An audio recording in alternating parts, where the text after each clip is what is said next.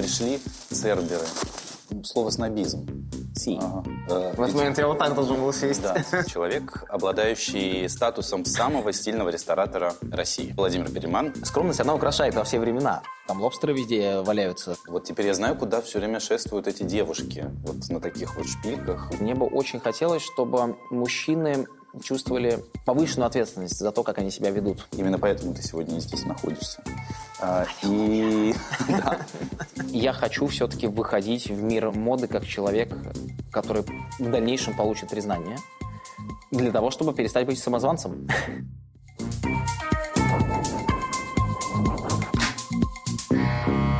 напротив меня сидит человек, обладающий статусом пусть и неофициальным, но самого стильного ресторатора России. Это Владимир Переман. Привет. Все-таки насколько важно иметь вот такой статус в бизнесе?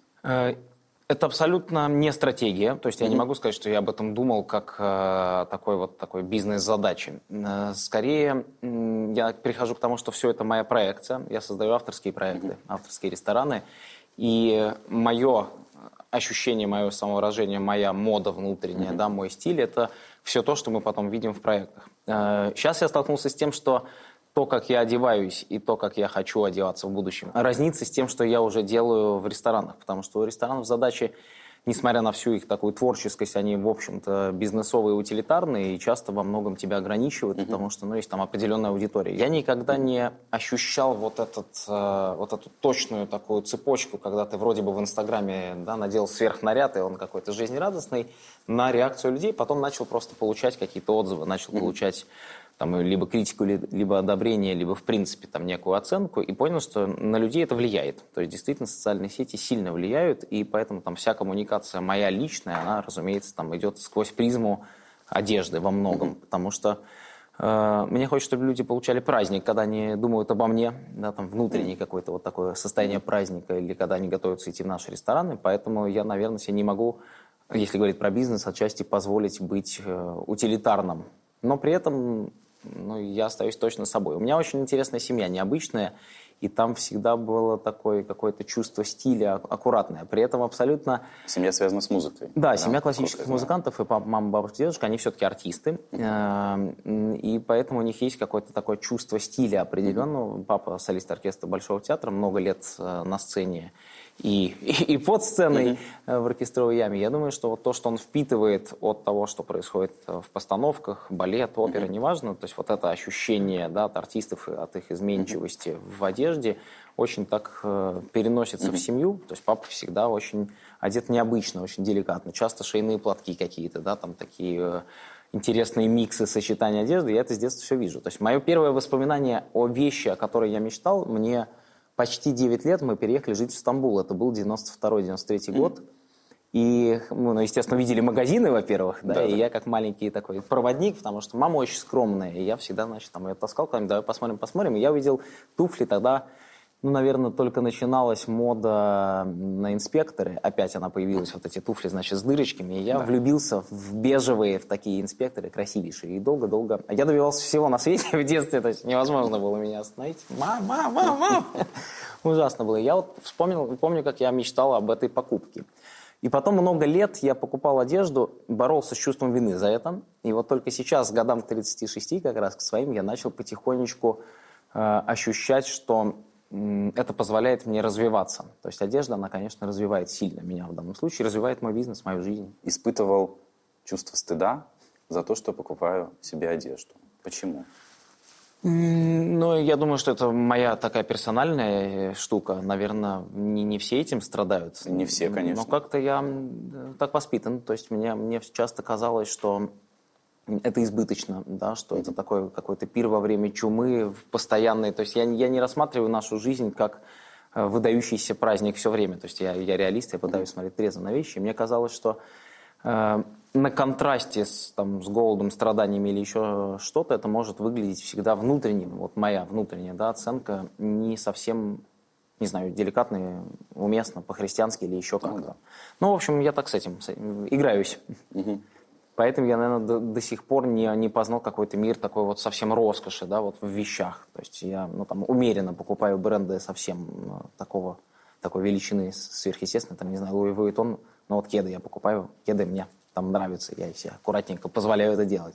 Но в целом вся моя одежда, в основном, она не, не кричит брендами. Вот даже сейчас, как я одет, это может стоить 5 тысяч рублей, может стоить 50, и как бы сложно, сложно понять, что именно надето. Я тоже испытываю, mm-hmm. на самом деле, э, чувство какого-то стыда, когда совершаю какую-то покупку, ну, которая стоит каких-то неразумных, неразумных денег, да, начинаю как-то с собой договариваться, я их заработал собственным трудом, поэтому я могу себе это позволить. И Синдром самозванца я тоже страдаю. И вот мне интересно... Мне хочется если... обнять тебя, Алексей, в этот момент.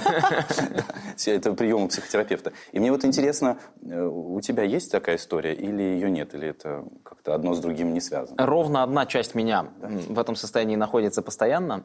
Э, более того, я разговаривал пару дней назад с профессором, которому 64 года, который преподает много лет э, в МГУ на психфаке, в Ранхисе и так далее.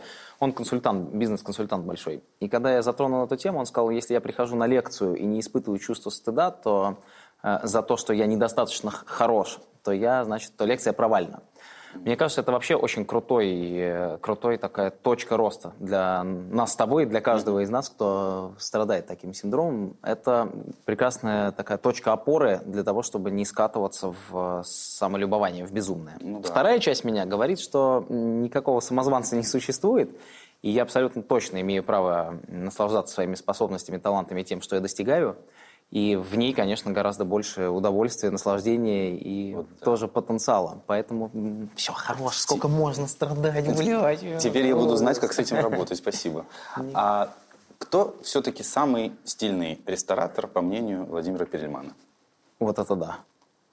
Я вижу трансформацию людей, uh значит, как бизнес-стратегию. Многие известные рестораторы, мои коллеги, я вижу, как они одевались 5-6 лет назад, и какое было да. чувство вкуса, и какое на сегодня.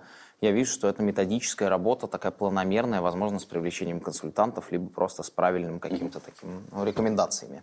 Я пока не могу сказать, кого я вот вижу по-настоящему вот таким сверхстильным, сверхмодным. Люди по-прежнему пытаются соответствовать трендам, соответствовать э, каким-то периодом да, в моде. Я думаю, что когда они все, я в том числе, это преодолеют, тогда вот можно уже будет говорить о каком-то таком высоком уровне развития, высоком уровне вкуса.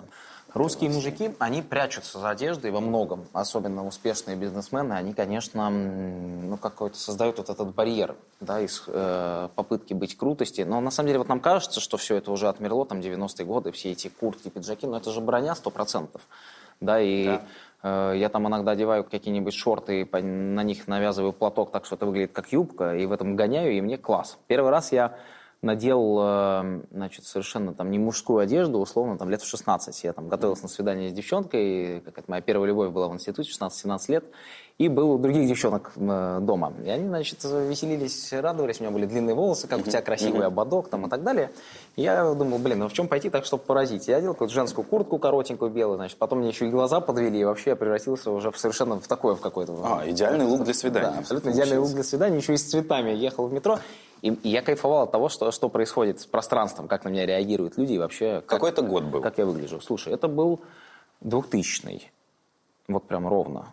И, конечно, тогда так, ну, так, все это выглядело так себе, я думаю. То есть... Я тебе могу сказать, кстати, что а, мне кажется, что в 2000 году на вот такое реагировали гораздо более толерантно, чем отреагировали бы сейчас. Знаешь почему? Может быть, не знаю. Вспомни, даже. что творилось в медийном пространстве, что происходило на эстраде даже, которая была да. трендсеттером всего в то время. 2000 это Шура, если mm-hmm, не ошибаюсь. Mm-hmm.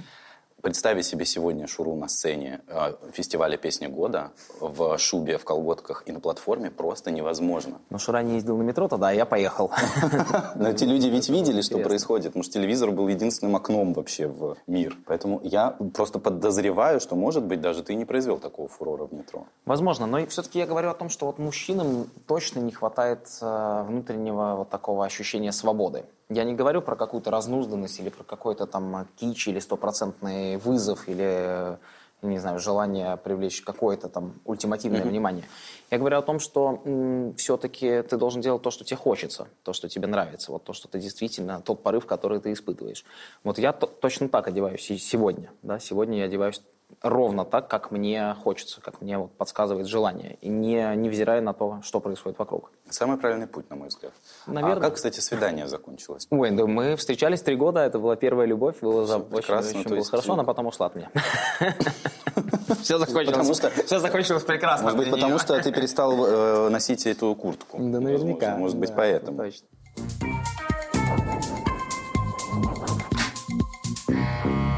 Насколько сегодня посещение ресторанов, определенных мест стало для людей ну, какой-то составляющей частью их имиджа, их образа.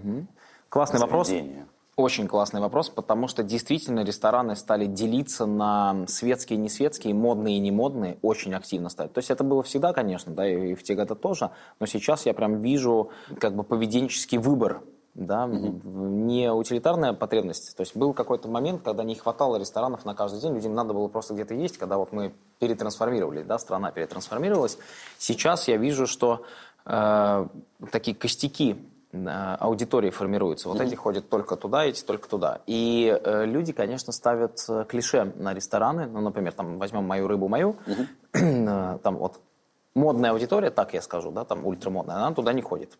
Потому что это ресторан такой, он более таверного стиля какого-то вроде бы, и все равно высокий средний чек на каждый день, но при этом он такой более чуть-чуть взрослый. Да? Дальше я там перемещаюсь в какой-то ресторан на Никитской и, и вижу, что туда народ идет цель- просто целенаправленно для того, чтобы окунуться в эту атмосферу модного места.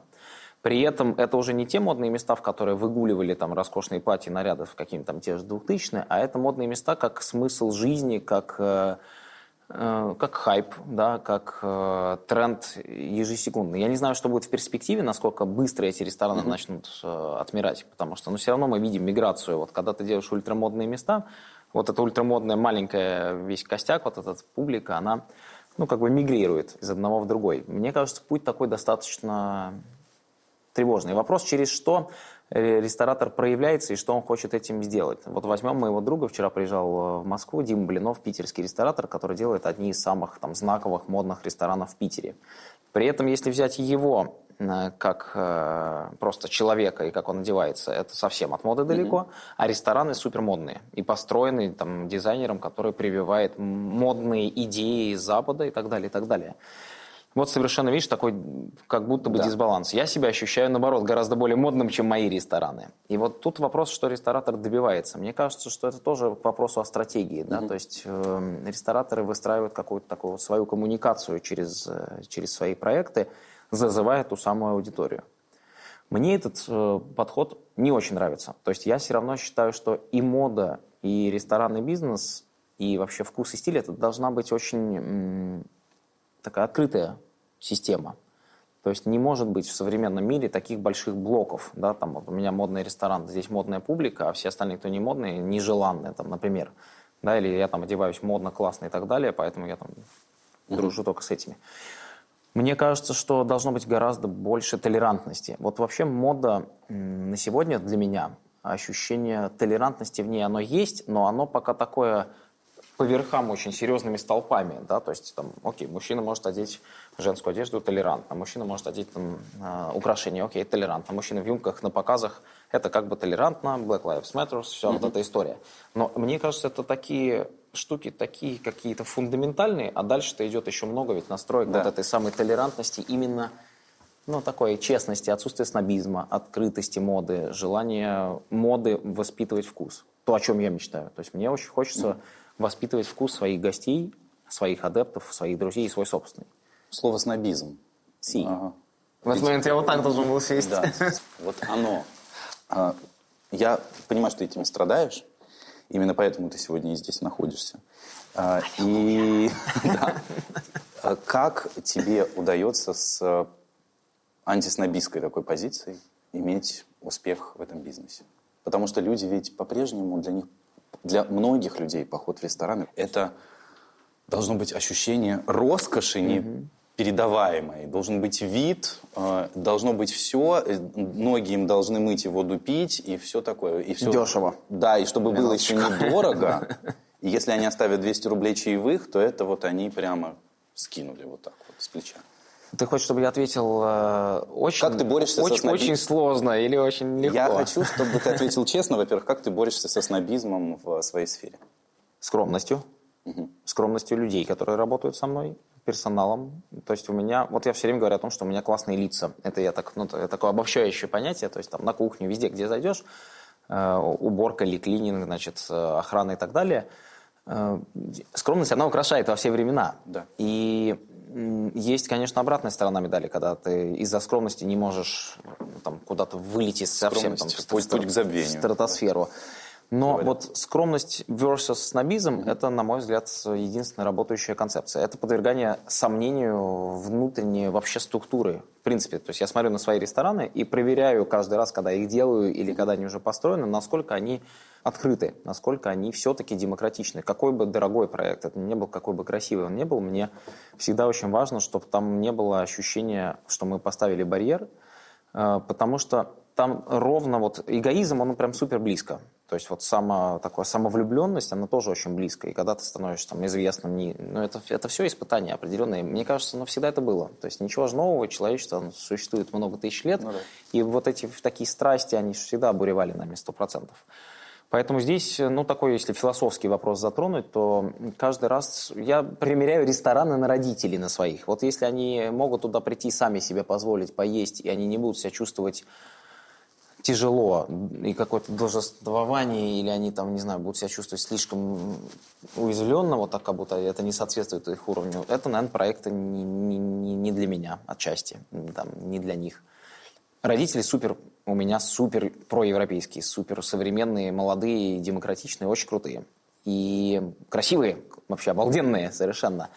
Но я знаю, что у них есть вот этот такой тоненький фильтр, тоненький барьер тех мест, в которые они, например, никогда бы не пошли, себя чувствовали бы не своей тарелки. Вот я так, так борюсь с этим снобизмом. Дизайном ведь своих заведений ты э, тоже занимаешься сам. Очень во многом, да, очень. Ты просто как-то аккумулируешь вокруг себя людей. Я даже делал архитектурное по... бюро на несколько проектов, на 4-5, когда я был практически таким главным архитектором, главным дизайнером, когда придумывал идеи.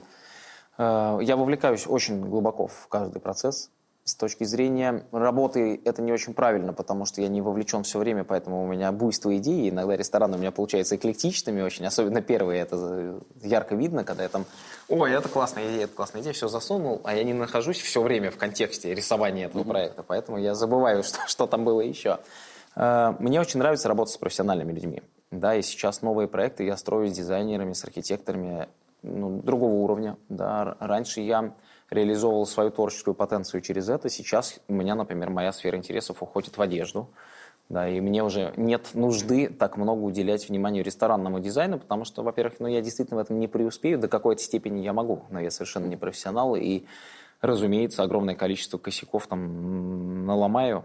Если мы говорим про соответствие трендам, а я человек вне трендов, как я себя чувствую, поэтому я не могу построить прям супер ультимативно трендовый ресторан, мне для этого нужен дизайнер, который так делает. Угу. Вот, собственно говоря, э, здесь такой микс. Там же очень много дизайна. У тебя дизайн в еде, это плейтинг, да, все, что ты выкладываешь на тарелку, как она выглядит, как выглядит еда, какого она цвета. Угу. Форма, ну, сейчас форму я разрабатывал для нескольких проектов сам, мне просто было интересно ее попробовать поделать, потому что ресторанная форма очень много ограничений несет в себе. Там надо, чтобы и размеры подходили, потому что персонал периодически меняется, увольняется. Там надо, чтобы не было видно, не знаю, пятен подмышек и прочее, прочее, прочее. Фартук толстый, худой, mm-hmm. миллион всего.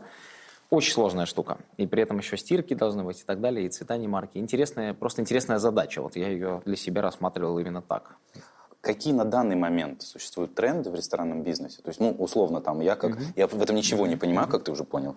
И я просто могу так как-то припомнить, что в начале, ну, нет, в конце нулевых, в начале десятых, э, значит, было модно очень сильно суши, угу. потом а, появились бургерные и так далее. Угу. То есть вот так вот, декадами могу мыслить.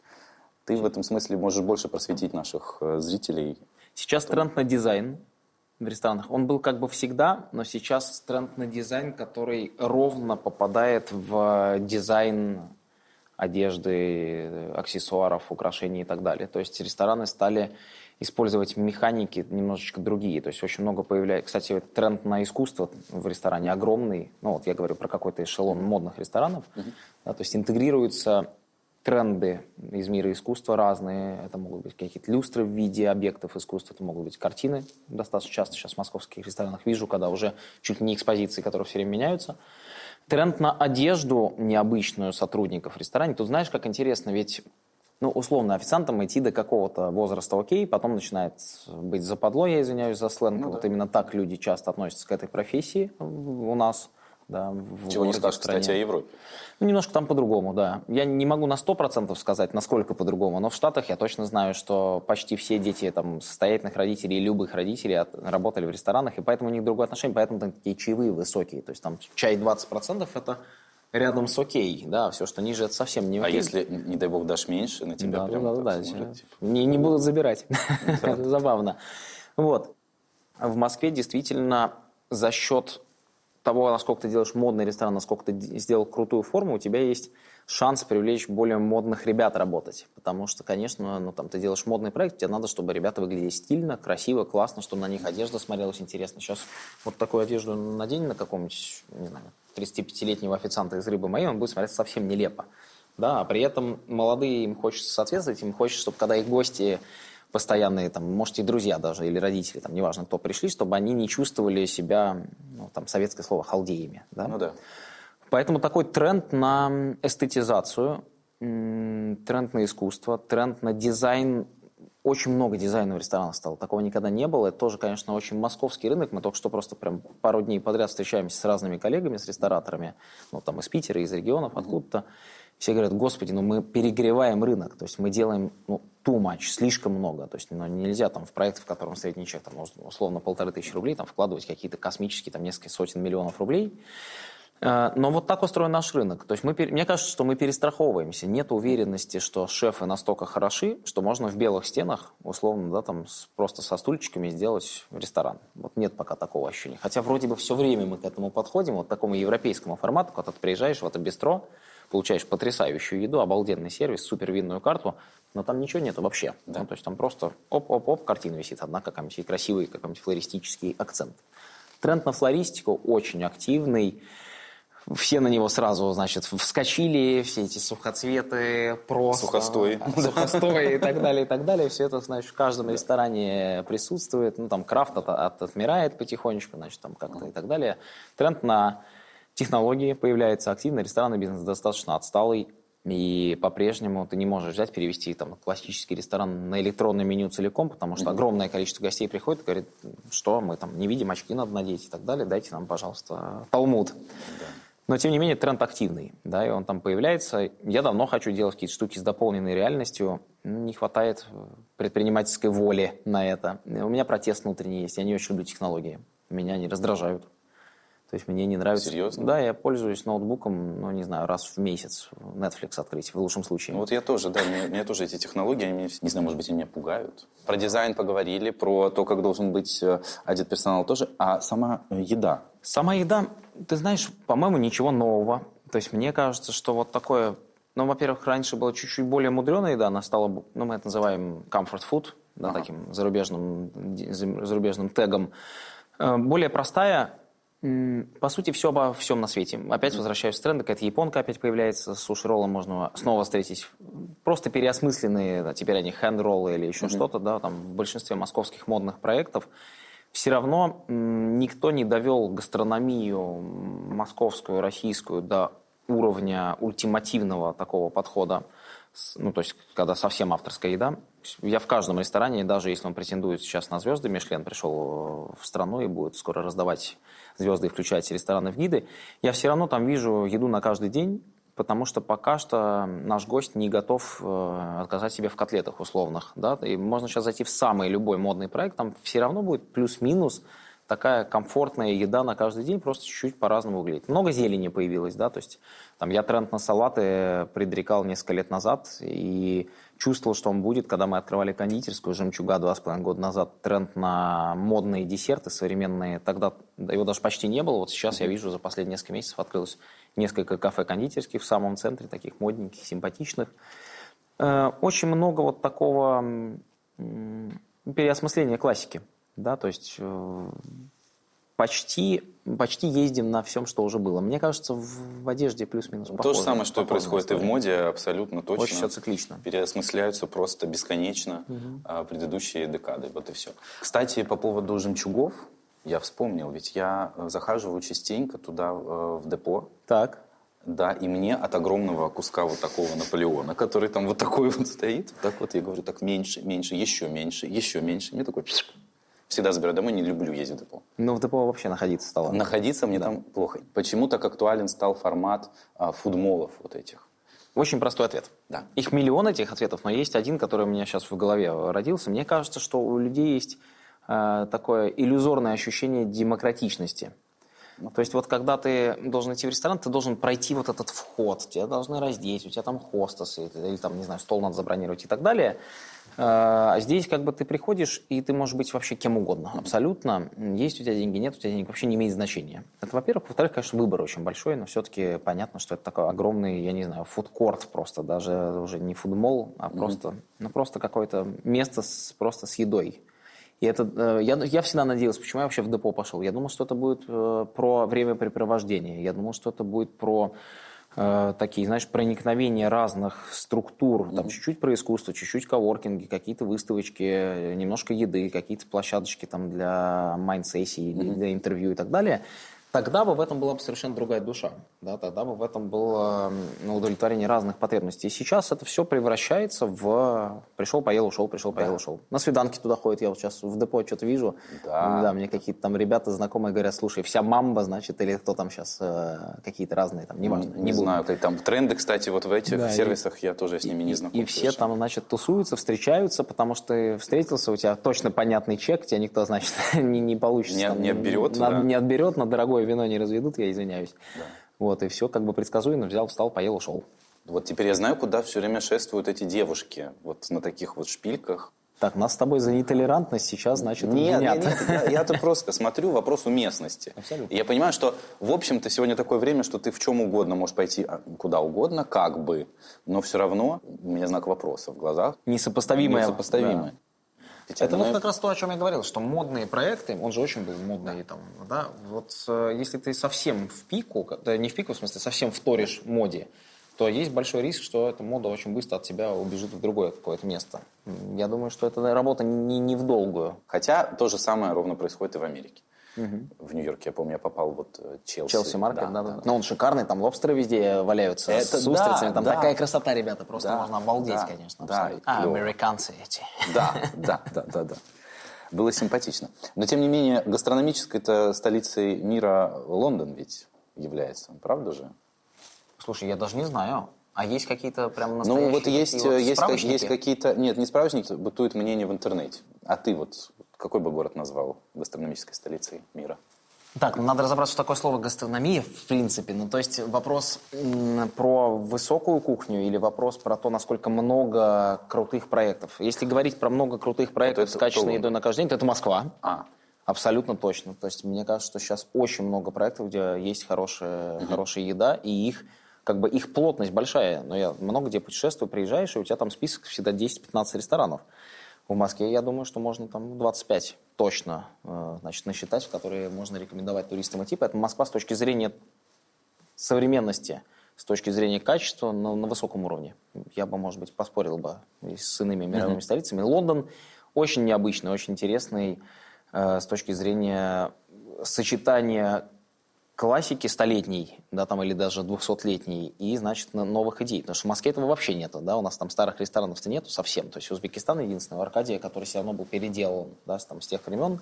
Да, а, реально старых нет. А Рагби, по-моему, закрылся. Но, в общем, старого нет ничего, нет никаких вот таких э, исторических ресторанов, да, которые должны быть в старом городе. Это очень да. здорово, если они там есть, потому что это история, наследие, это важно. В Лондоне, конечно, полно пабов 300-летних, интересно, 200-летних, я в них был, они необычные, там какие-то дома зарастающие цветами mm-hmm. какими-то, всякими порослью. Ты заходишь, у тебя там стул, на котором, не знаю, сто лет назад сидел кто угодно, Конан Дойль, ну, условно, mm-hmm. да, там. И э, в этом есть большая его душа, поэтому он занимает это тоже пальму первенства в таких в ощущениях, потому что там есть очень много вот сохранения традиций. Плюс огромное количество инфьюзий туда таких локальных произошло, есть там индийские какие-то интересные да, штуки, есть китайские, паназиатские э, мотивы классные. В Москве пока такой полифоничности нету, то есть нету ресторанов э, в большом количестве и достаточно модных, о которых там знает, mm-hmm. знает аудитория, э, которые сделаны аутентично. Ну, то есть, например, там китайцы переехали в Лондон, они сделали mm-hmm. там свои рестораны, потом к ним пришел какой-нибудь ресторатор местный, и они сделали уже модный совместный проект. У нас каждый ресторатор делает все на свете. Там, ну, Аркадий Новиков, очень его люблю, уважаю, мы приятельствуем. Он все равно русский ресторатор, который делает, например, китайский ресторан или там еще какой-то. И это все всегда переосмысление ну, там, через нашу призму, через наши обстоятельства, через наши потребности. Э, в Москве этого не хватает. В Лондоне вот есть трушность такая настоящая. Э, что мне еще кажется из важных мест на планете? Стокгольм, там есть несколько потрясающих ресторанов, одни из лучших в мире. Например, ресторан э, Франзен, у него три звезды Мишлен, и это просто, ну, это гастрономический опыт на всю жизнь, четырех с половиной часовой, когда тебе проводят экскурсии, сначала у тебя на одном этаже аперитив, э, значит, там какие-то маленькие закусочки, все это очень изящно, потом показывают, такой раскрывают огромный холодильник, где крабы всякие лежат, то, из чего они готовят, Потом ты поднимаешься в основной зал, там такая супер открытая кухня, как театр. Потом ты уходишь на третий этаж, на мансарде, значит, там на балконе у тебя чайная история с десертами, с дижестивами. И это, ну, это то, чего в Москве как раз совсем нету, то, чего пока еще не сделали, не то, чего не хватает. Ну и ресторан фантастического уровня дисциплины и подхода. То есть там люди относятся к этому не на авось совсем. Это, и это даже не бизнес, это просто совсем профессия прям в высшей степени. То есть это искусство, профессиональное искусство. Ну и, соответственно, там же, наверное, потрясающий ценник. Ой, ну немножко дорого. Да, немножко да, да. Дорого. Вот я, я, я и думаю, что, наверное, в Москве такого нет, потому что... Не, буд, не буду платить. Люди не готовы. Мне, ну, все равно как вот это ценообразование даже происходит? То есть есть какое-то, я не знаю, такое правило, что вот ниже не может быть. Абсолютно точно есть правило, что выше не может быть. Выше не может Это быть. сто процентов, конечно, да. То есть мы, естественно, сейчас уже смотрим. Конкуренция очень жесткая. Я вижу проекты, в которые вкладывают больше, чем того требуют обстоятельства, о чем я уже говорил, mm-hmm. да, там слишком много. То есть мы даем больше за меньшие деньги, а сейчас это возведено в какой-то культ, да, там mm-hmm. в абсолют. То есть мы перестраховываемся таким образом, пытаемся ну, забрать аудиторию у коллег. Мы воюем на очень маленьком поле. Если мы сейчас говорим про рестораны ну, центрального округа, там, да, да. внутри Садовки, Играем на маленьком поле, на маленькую аудиторию, и, конечно, too much, то есть слишком уже много мы всего даем. А более того, мы избаловали, конечно, сами себя и гостей, но у нас молодая страна, здесь тоже нужно смотреть на какие-то там культурологические, исторические предпосылки. Там в стране, окей, 30 лет. Да, и мы еще пока не успели насытиться, вот не успела все это еще, вся наша масса людей э, понять, что это не отберут, что мы в безопасности, что все окей, что коммуналок больше, дай бог, не будет и так далее, и так далее, и так далее. Пока еще э, наш человек, он такой. Да. И подешевле. Вот, да. и поэтому рестораны, конечно, ну, то есть э, мы не сопоставимы с Европой по цене. Абсолютно, ты правильно сказал, это очень важная тема. Э, то есть у нас супер дешево, если мы будем переводить на европейскую валюту, но при этом у нас, конечно, очень дорого, если мы сравниваем Москву с регионами.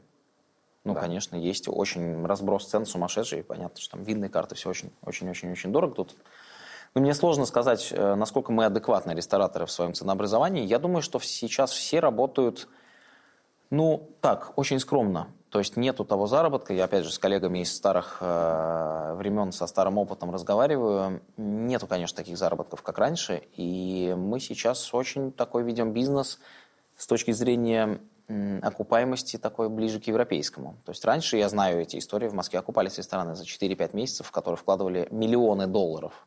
То есть, ну, это просто невероятно что-то. Я не, не попал на этот пир, Боже, на этот праздник. Да, на эту вечеринку. Да, это, на эту вечеринку. Но, тем не менее, сейчас, конечно, это уже там годами измеряется, все в хорошем случае. А еще надо поддержать уровень ресторана на его уровне модности. А скажи мне, это вот с этим связано как раз то, что раньше модное место существовало какое-то время, а потом, хоп, закрылось новое. Можно было успеть отбить деньги, заработать. Поэтому делали такие ультрамодные проекты, как бы вот прям вот, вот прям сегодня, сейчас брали там, не знаю, партнеров звезд или еще что-то, и прям это было. Да, это тоже было ровно сегодня. Типа вот какой-то условный селеп открыл э, ресторан, и, значит, там уже презентация такая, вот все. И потом через полгода его уже нет. Ну, как-то так даже не успел зайти. Ну, нет и нет. Нет и нет, ничего страшного. Стокгольм, да. Копенгаген. Копенгаген. Да, мы сейчас, сейчас будем топ составлять. Да, я сейчас по Нордику прошелся чуть-чуть, да, вот по северным столицам таким ну, Копенгаген, там есть один из лучших шефов в мире, Рене Редзепи, у него ресторан «Нома», и это фантастический проект, абсолютно какой-то, ну, неземной, это лаборатория, это высшая степень вообще поварского искусства, сверх э, локальность, то есть супер локальные продукты, супер свежие, супер сезонка mm-hmm. и, конечно, с этой выдающейся совершенно. Но это рестораны, это опыт, это ресторан не, не утилитарная, естественно, задача. Что из э, ну, Штаты, конечно, имеют большое количество интересных проектов, на которые можно посмотреть. Э, я бы не, ну вот как территорию, как страну, не считал бы ее гастрономической такой столицей mm-hmm. все-таки, да, там, мировой там, страной. Очень много просто э, локальных продуктов, которые позволяют делать то, что невозможно сделать нигде. Я, например, был в, там, в Бостоне, э, и там краб, э, лобстер фантастический, да, который стоит там, ну, для Америки гуманных денег, плюс-минус там от 15 до 25 долларов, значит, там lobster roll, это такой хот-дог, в котором куча лобстера с майонезом, mm-hmm. дико вкусная, обалденная штука. Либо просто там лобстер отваренный там с какой-нибудь там картошкой фри или еще что-то. Э, но вот это такая территориальная достопримечательность. В принципе, на этой идее Михаил Зельман, наш отечественник в Лондоне, открыл свой проект «Burger and Lobster», очень известный, mm-hmm. моноконцептуальный, в котором, по сути, несколько блюд всего, там бургеры, лобстеры и все. И вот так он перенес эту территорию там, из Штатов, да, вот этот тренд на Лондон. И Лондон как бы воспрял в этом тренде, mm. тоже была интересная очень штука. Сейчас очень большая космополитичность, очень большое проникновение и скорость э, доступности, ну, если мы до пандемии возьмем, да, то есть очень быстро ты мог привести шефа из любой страны мира на гастроли и так далее, поэтому все, конечно, перемешалось. И отвечая там дальше на твой вопрос, что из гастрономических столиц, вот в этом-то и, и весь фокус, что мир стал э, доступен да, и чем дальше, тем более доступным он будет. Наверняка будут технологии доставки какие-то. Мне кажется, мы там скоро увидим доставку из соседних городов какой-нибудь еды там по предзаказу из какого-нибудь великого ресторана. Я до сих пор не понимаю, как э, работает какой-то у меня... Там, я только ездит... что придумал эту мульку и очень обрадовался. Неподалеку ездит какой-то робот, который развозит еду.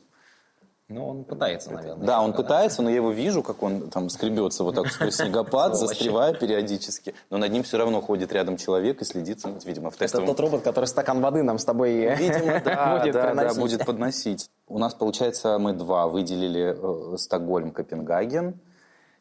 И что он будет третье? Что будет третье? Ну, давай Париж, куда без Парижа. Mm. Да. В общем, все. А, мне кажется, Париж интересен, интересен тем, что найти гастрономичные места там сложно.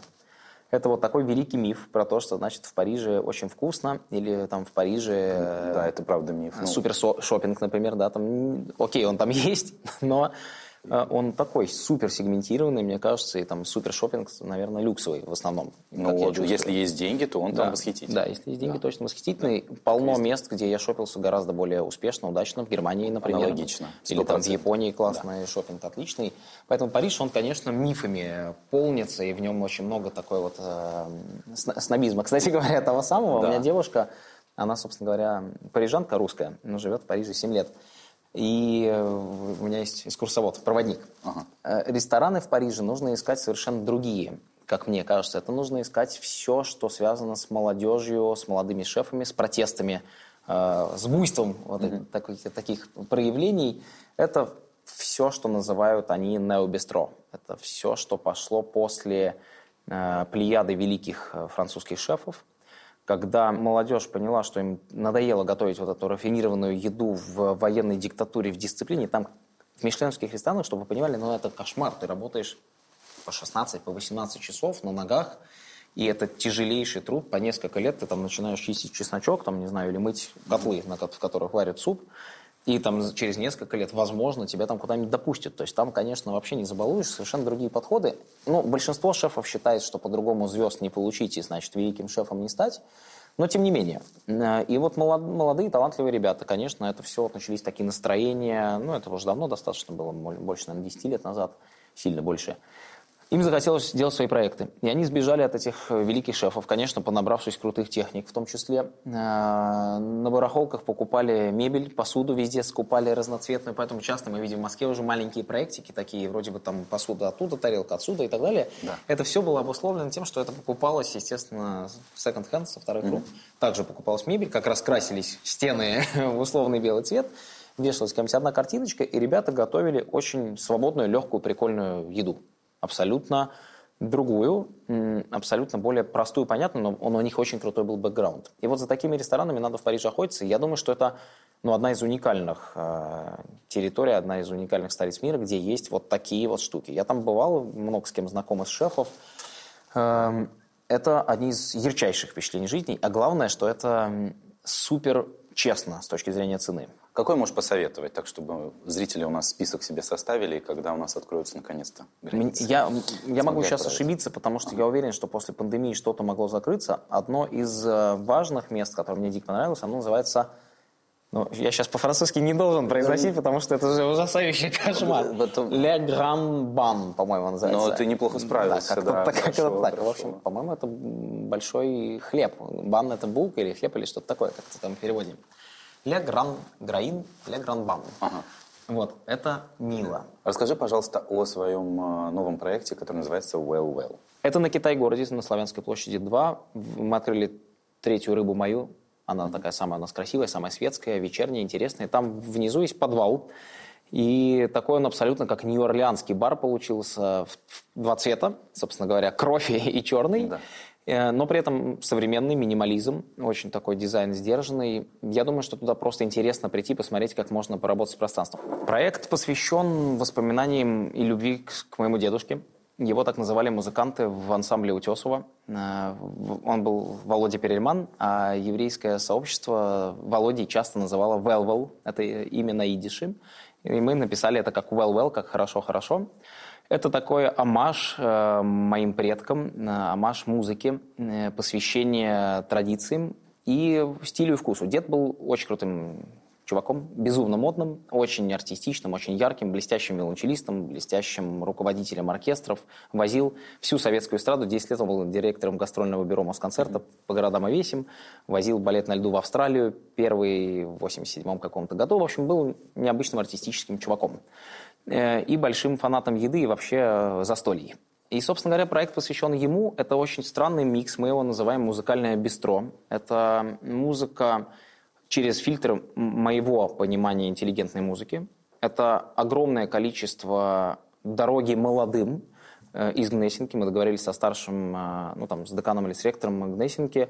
Нам будут поставлять ребят, которым нужно играть, практиковаться. В среду, четверг всегда будут гнесинцы в этом месте. Мне кажется, это супер правильно и очень круто. И вообще мы, алло, мы ищем таланты по всей стране и хотим давать эту площадку для Клево. выступлений. Но все через фильтр Джаз, эстрада голливудская, такая классная, хорошая, советская эстрада 30-х годов, интересная. Это очень необычная музыка, конечно, очень такая современная э, при этом и очень полайт, очень воспитанная, очень чуткая и тонкая.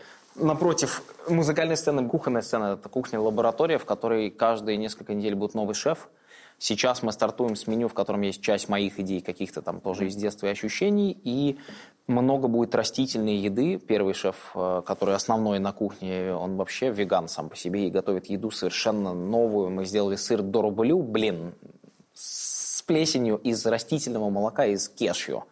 Это фантастика. И ты его ешь, ты никогда в жизни, вот я при, приглашаю всех гостей, я закрою вам лично, завяжу глаза, и вы попробуете этот сыр, и вы никогда в жизни не подумаете, что этот сыр не из коровьего молока. Это круто, это потрясающе, мы делаем это на месте. Там будет очень живая концепция, постоянно будет такое mm-hmm. бурление творчества. Ну и я буду там конферансье, я шью себе пару костюмов на, на этот счет, разумеется. И мне хочется постоянно вдыхать туда вот такую жизнь. Для меня это большая отдушина. Ну и опять же, шефы, которые будут приезжать, уже есть пул ребят, там человек 8 намечено, это тоже постоянная такая вот, как раз то, о чем я говорил, да, когда у тебя приезжает еда из совершенно другой территории к тебе в Москву, и в этот момент эта точка на карте становится интересной. Мы, конечно, я и мои партнеры абсолютные безумцы, потому что ну, там в подвале надо было делать караоке, как там оно было традиционно. Кстати, у нас маленькая комнатка для пения все равно будет, но тоже такой караоке будет очень интеллигентного формата. Я постараюсь, чтобы там не было никакой блатной музыки. Ты уверен, что это получится? Ну, пять столов всего. То есть я думаю, что вот со всей Москвы соберется количество людей необходимое, ну, да. чтобы приезжать и петь ту музыку, которую приятно слушать. Я это расцениваю. Ты знаешь, вот, ну, вот я там сам музыкант-любитель, да, мне часто хочется спеть, мне хочется mm-hmm. подготовиться, я занимаюсь вокалом, я хочу mm-hmm. воспринимать сцену как э, событие. И мне хочется, чтобы в этом как раз зале караоке, чтобы люди готовились, пели просто приличную музыку. И полно ребят талантливых, обалденных совершенно, поэтому я тебя жду в гости. Хорошо, да. Ну, я обещаю, что я буду петь приличные вещи, а не как обычно. Параллельно мы строим очень необычный культурный центр на, с ресторанами на Кузнецком мосту. Там будет ресторан... На месте моста? На месте моста. Ресторан, который на первом этаже получит звезду, я надеюсь, а может быть и парочку. Делаем мы его совместно с питерским а, ресторатором, пока я не афиширую, много уже все знают, там колуарные все эти трепы, но тем не менее, это будет очень такой эстетичный, очень гастрономичный и очень современный ресторан, безумной красоты, кухня открытая такая, что можно просто отдать за нее все на свете. И я думаю, что к следующему декабрю мы постараемся открыться. Немножко долго там с помещения нужно реставрировать и так далее. А внизу в подвале, там потрясающий двухуровневый подвал, семиметровые потолки. Там будет культурный центр, в котором mm-hmm. будет музыкальная площадка с, наверное, с лучшим звуком в стране на 300-400 человек концерта стоячки, такой с амфитеатриком, с маленьким, где Класс. можно посидеть. И звук будет, ну, вот просто, просто самый лучший, который вообще существует. И там будет небольшое бистро, то есть можно будет есть. Наконец-то есть концертная площадка, где можно будет вкусно поесть. И который находится в центре. Да, и там будет супер бар с кем-то из, э, тоже сейчас мы ведем переговоры с кем-то из там знаковых баров либо северной столицы, либо Москвы. Ну, в общем, такая очень необычная штука. Много кураторов. Есть, будут кураторы по одежде, будут кураторы по современному искусству. Будет свой магазин производить, будем какой-то что-то, чем мы вдохновились, когда мы собрались. То есть я мечтаю, что там, например, собирались э, люди из мира моды, огромные столы, там большая очень площадка, и чтобы можно было прямо сразу конструировать, привозить какую-то супер ткань современную, и просто вот такой творческий, безумный, значит, процесс, что происходил. Ну, уверен, что мы сможем сделать что-то такое необычное. Надеюсь, что уже в декабре мы сможем там побывать. И, я так понимаю, из планов на будущее что-то связанное с одеждой еще происходит. Ты понимаешь, это тоже нужно себе разрешить. Да, то есть нужно себе разрешить, что ты имеешь право это делать. И ну, когда потому ты... что ты же, да, ты же этому не учился, ты же... Вот, я и рестораторскому да. делу не учился. Да, понятно. Ну, ну вот. это, наверное, все частенько Но я только на 15-м ресторане себе разрешил э, называть себя ресторатором плюс-минус. Ну, то есть представляю вот. всегда так, но я так очень к этому отношусь аккуратно.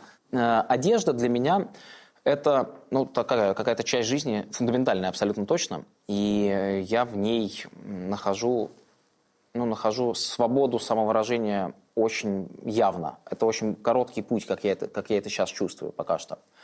Я подступался к созданию бренда несколько раз, нашел редкого дизайнера-конструктора, девушку, которая много-много лет э, сшила кухни, была помощницей очень известной покойной женщины, которая создавала куклы, я не помню, как ее зовут, к сожалению, ну, где вот там сотни элементов, чтобы эту куклу создать. И у нее есть ну, такая вот необычная ручная мануфактурная способность. Мы начали еще до пандемии что-то разрабатывать. Потом 9 месяцев была стагнация, и сейчас начинаем заново. Я могу рассказать, о чем это. Это да. про джентльмена э, современного. Да? Это про костюм, ну, во многом про костюм. При этом костюм, который даст тебе возможность, э, который задает определенную планку твоего состояния внутреннего. Да? То есть мне бы очень хотелось, чтобы мужчины чувствовали повышенную ответственность за то, как они себя ведут в обществе. То есть я вижу эту боль определенным образом, я вижу, что иногда э, слишком много псевдо вот этой свободы, ощущения, что можно, ну, что мы забываем, как ухаживать за женщиной, как держать дверь, как, как еще что-то. Одежда, она создает твою структуру. То есть у тебя есть внутренняя структура, есть внешняя структура. И мне бы хотелось, чтобы это была очень современная костюмная история, которая позволит мужчине чувствовать себя джентльменом вынудит его даже иногда чувствовать себя джентльменом. Не надевая при этом фраг. Не надевая при этом фраг, абсолютно.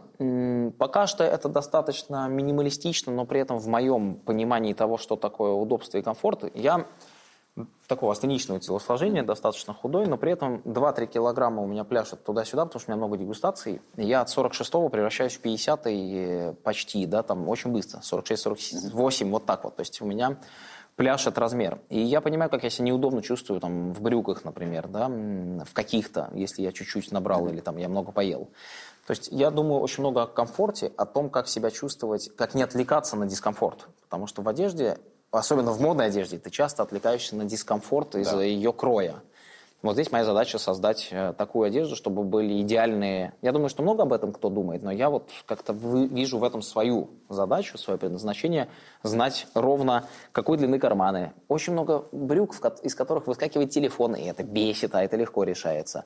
Да, и так далее. То есть это все, конечно, чуть-чуть навеяно японскими мотивами. Я очень много японской одежды покупаю и ношу ее. Это все чуть-чуть oversized.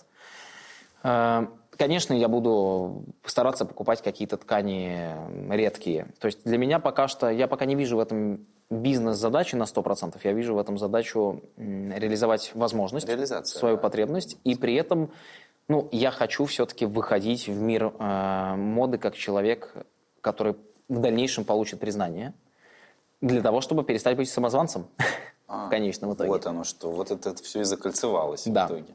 Скорее Слушай, всего, классная идея. Я на самом деле тоже все жду, когда же наконец-то кто-то создаст смокинг, в котором э, чувствуешь себя как в худе. Вот абсолютно точно. Очень бы хотелось этого. И надеюсь, что, надеюсь, что это ты. Я очень надеюсь, что Да. мне позволишь эту цитату потом использовать, что этот смокинг, он как худи. Забирай, да. Спасибо, Алексей, Забирай. Я желаю тебе мишленовских звезд. Я очень их э, хочу, Да, они и- всегда нужны. Они И- светят. Да, пусть светят. И желаю э, воплощения всех проектов, о которых мы с тобой говорили. Я не задавал, заметь, никаких Да, вопросов. ты такой деликатный, это вообще которые ничего про деньги. Благодарю, успехов. Я буду напрашиваться в следующий раз уже в своем костюме. Обязательно, так я Принесу не, не костюм. протестую ни в коем случае. Спасибо. Спасибо. Что на тебе сейчас надето? На мне много слоев японской одежды. Это потрясающий бренд Сакай. Большой они, Лебовский. Они сделали коллаборацию с фильмом «Большой Лебовский» в том году, и мне дико это нравится, это очень прикольно. Ну, майка правильного кроя, очень удобно. Дальше на ней рубашка японская Казуюки Каумагая. Есть такой бренд, он же Attachment. А сверху редкая достаточно штука Yesterday's Tomorrows, тоже японцы, которые делают очень классную такую вот рубашки, тире, как раз вот ты сказал про смокинг худи, а вот эта рубашка-бомбер-куртка, но рубашка при этом, потому что она такая с пуговками, какая-то очень элегантная. Ну, штаны. штаны Да. те же самые, тоже японские. И носки мои фирменные я всегда ношу вот такие. То есть э, практически никогда у Владимира Перельмана не бывает не цветных носков. Черных вообще не, не существует, и всё- это все очень такие разноцветные штуки. И я вижу у тебя подвеску. Да, ой, подвеска, но я уже ее рекламировал. Это потрясающая Леночка. У нее бренд E2 Jewelry. И вот она сделала такой знак рока, но при этом это как ювелирное искусство, еще и с камнями. И вот здесь такая манжета с камнями. Ну, в общем, это выглядит, конечно, ну, сверхъестественно необычно. Я прочекал, кстати, уже ее аккаунт и посмотрел, что там помимо вот этого есть э, еще другие жесты тоже. В качестве такого отображения настроения носить каждый Ну, день. со шляпой все понятно, она просто удобно мнется, можно носить. Клево.